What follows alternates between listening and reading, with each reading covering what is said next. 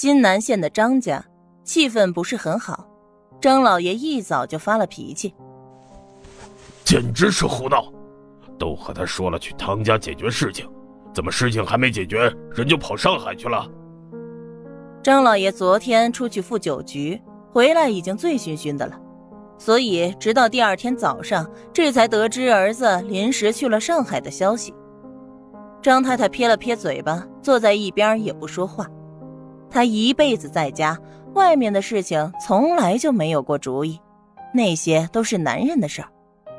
在他看来，儿子学成回来还谋了官做，已经比张老爷这个做老子的强了。临时走了，必是有什么大事急事非他去不可。现在可怎么办？他昨天去唐家是怎么个说法？儿媳妇怎么还不回家？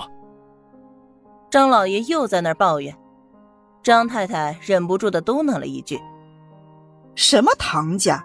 现在是程家了。”你懂什么？也就是他成心自己说程家，外边提起来谁不照旧说唐家？儿子越发不着调，都是你惯的。这样大的事儿，竟也不知道拦一拦，问一问。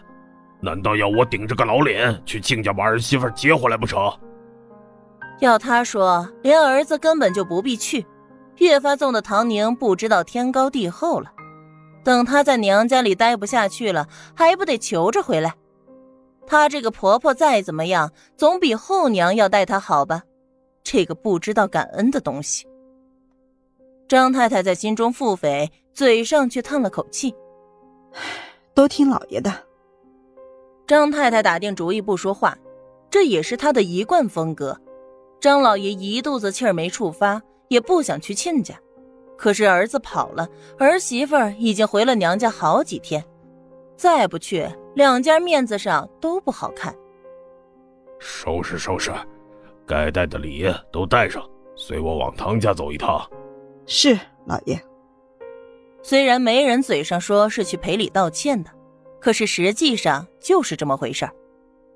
就算张家现在比唐家的光景好，可是有求于人，总得表示出自己的诚意呀。程家在发生了那件事之后，便开始计划筹谋。程太太拉着女儿程玉芬耳提面命，一方面敲打她，一方面是教导她进了张家要怎样抓住男人的心，怎样来帮衬着娘家。程兴一开始是气急了的，可是事已至此，也不得不接受。再加上夫人的耳边风和女儿的哭求，他也开始想着以后会带来哪些好处了。毕竟唐宁虽然嫁了过去，可是三年了，他程家的光景一日不如一日，也没见着哪能沾了张家的光。可见这孩子对他还是有些心结的。并不肯出全力帮衬家里，只有在用得着他这个爹的时候，才回家来开口。比起唐宁来，玉芬是要更听话些。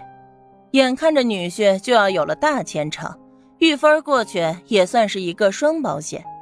他心里隐隐觉着有些对不住唐宁，可是转念一想，到时候教导着玉芬听他姐姐的话就是了。比起外面纳进来的女子。哪有自家亲生的姐妹好相与呢？可巧儿子程子龙休假一天归家，见到家中气氛不一般，随口问了一句。得知二姐姐居然被姐夫轻薄，愤怒的要去张家找姐夫谈谈，却被他姐姐和母亲拦住，告知他二姐姐以后是要嫁到张家的。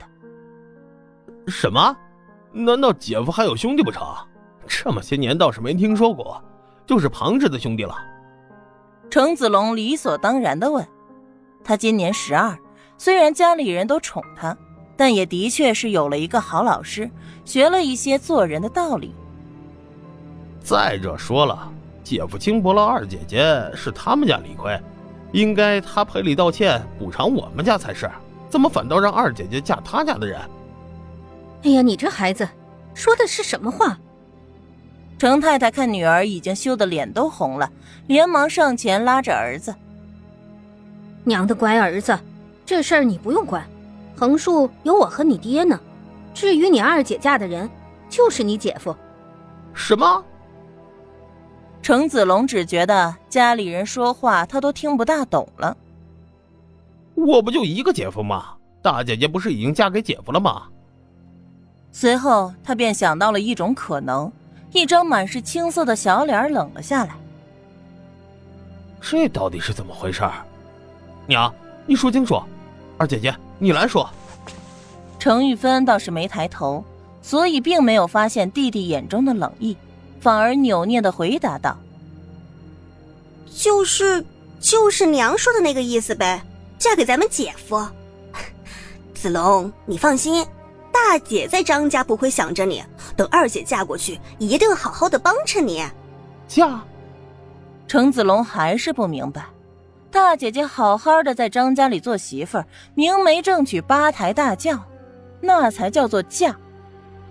气氛一时尴尬起来，程太太连忙陪着笑哄儿子：“哎，你这傻孩子，你姐夫承诺了，娶你二姐做二房，那不就是妾？”程子龙震惊的喊出声，随即他想到了一个更加严重的问题：“爹呢？爹知道吗？”想到这样的大事，他爹没理由不知道。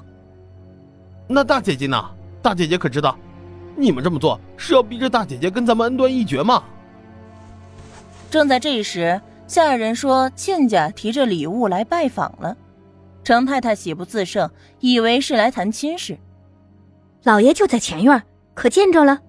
走，咱们去迎迎。抬脚就要往前走，看见一旁的女儿交代着。玉芬啊，你就别过来了，回房歇着去吧。儿子，你跟娘去。娘知道你心疼姐姐，但这会儿子你可不许乱说话，一切有我和你爹，千万不能坏了你姐姐的大喜事，听到没？娘，你们这是胡闹！我就不信张家会同意这等荒唐之事。程子龙自然是要跟上去的，这件事情已经荒唐到超出了他小小年纪的认知。已经迎上去的程兴也如同程太太想的那般，以为张家是要来商量女婿和二女儿的事情，脸上的神色还调整了一下，带着一些愁眉苦脸的样子摆出来，让张老爷、张太太见了还以为是对他们不满意。毕竟成了亲家三年，从来没有上过门，这回是因为儿子理亏，气得媳妇儿回了娘家。